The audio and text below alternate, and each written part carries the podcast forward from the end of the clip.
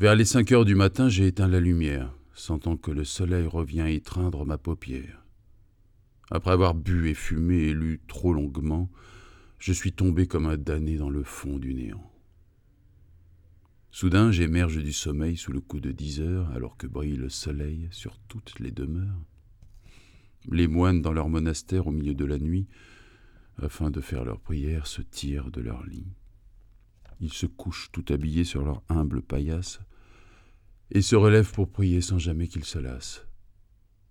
Et les parents, malgré leur grogne, réveillent leurs enfants, qu'ils conduiront pour qu'à l'école ils deviennent savants. Et dans les haumes, les vieillards tués de somnifères vont au réfectoire s'asseoir pour mâcher des misères. Et en Inde, celui qui a dormi dans une loque se lève et sent l'astre qui va refrapper sa caboche.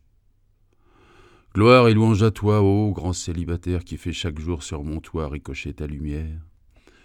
Ô certes, je suis très indigne de ta bonté couverte.